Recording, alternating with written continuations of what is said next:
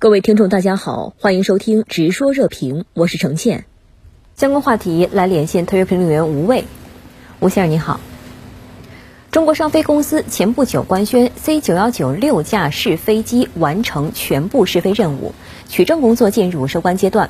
取证工作都有哪些步骤？C 九幺九的取证之路将如何走向呢？是的，程倩，C 九幺九客机确实迎来了重大任务节点。所谓取证，取的是由中国民航局下发的航空器适航证。领证之后的 C 九幺九才能正式在国内投入运营飞行。适航证的审定是一个全面而复杂的测试过程，它并非大家想象中的上天飞几个架次回来就毕业了。这个测试过程不仅包含了数百个试飞科目，还有飞机在地面上各种状态、各种使用场景下的模拟测试。它考验的是飞机的安全性、可靠性、可维护性、舒适性等等。也正由于检验科目的繁多，商飞一口气投入了六架试飞机，多科目齐头并进，尽量缩短考试周期。当然，这也是行业的标准动作了。前些天火爆朋友圈的 C 九幺九六机大象漫步，多少有些重大节点合影留念的意思了。当然，拿下由中国民航局下发的适航证，只是 C 九幺九漫漫征途的坚实第一步。放眼世界，下一步还有欧洲航空安全局 EASA 适航证，以及美国航空管理局 FAA 适航证有待争取。C 九幺九的国内取证工作进展顺利，传递的信号不仅仅在于我们造出了一型优秀的单通道干线客机，也在于我们的适航证审定是一个全面。专业权威的机制，要想全面审视考生的综合实力，那么出卷人的水平就得足够高。它考验的是一个国家航空业的综合实力，更有国家禀赋。比如，有的发达国家，它虽然不见得缺钱，但碍于国土面积有限，它可能还得去找邻居家借机场来考试。从这个意义上来看，中国有望打破美欧各占半壁江山的航空业市场准入审定的垄断局面。嗯，那么在您看来，中国商飞是否具备凭借 C 九幺九客机与美国波音、欧洲空客展开商业竞争的条件呢？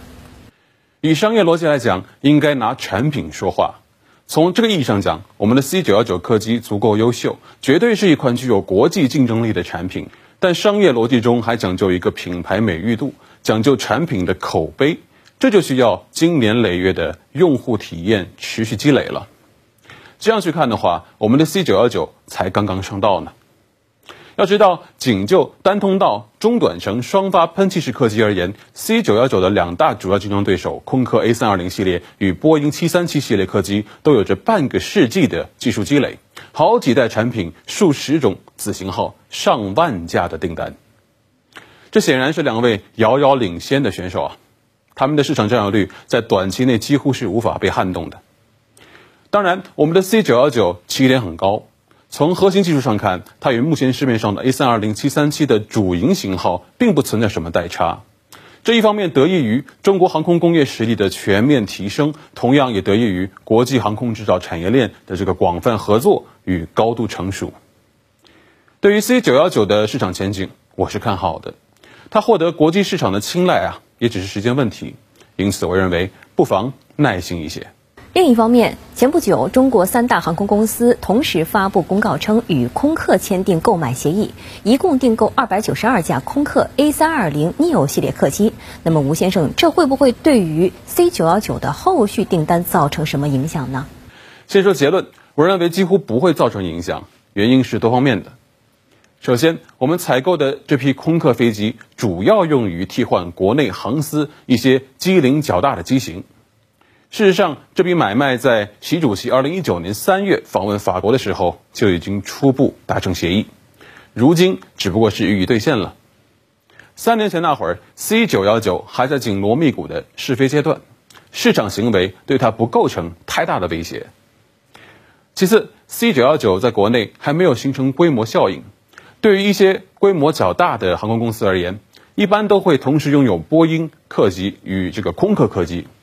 一方面呢，这是出于安全考虑，比如说，一旦某型号飞机出现了事故，必须停飞，那么航司可以使用其他品牌的飞机去把航线接住。不至于影响公司的总体运力水平。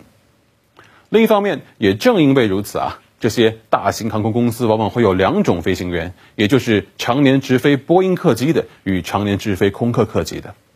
他们一般很少会去飞另外一种品牌的客机，即便是手持双证的双料飞行员。这其实就引申出一个问题：将来 C 九幺九要想在市场上全面铺开，飞行员的培训体系必须要跟上来。正如我刚刚提到的，C 九幺九获得市场的青睐只是时间问题。目前，它在国内获得了东方航空的五架采购订单，以及其他各大航司数千架的采购意向。这个开局还不错，我们不妨一步一个脚印，把 C 九幺九的市场化走好走扎实，让它先在国内开枝散叶，赢得广泛声誉。要知道，中国民航市场的前景是被全球充分看好的，这已然是一块很大的蛋糕了。我们不妨一口一口吃。好的，谢谢吴先生在线与我们分享您的观点，谢谢。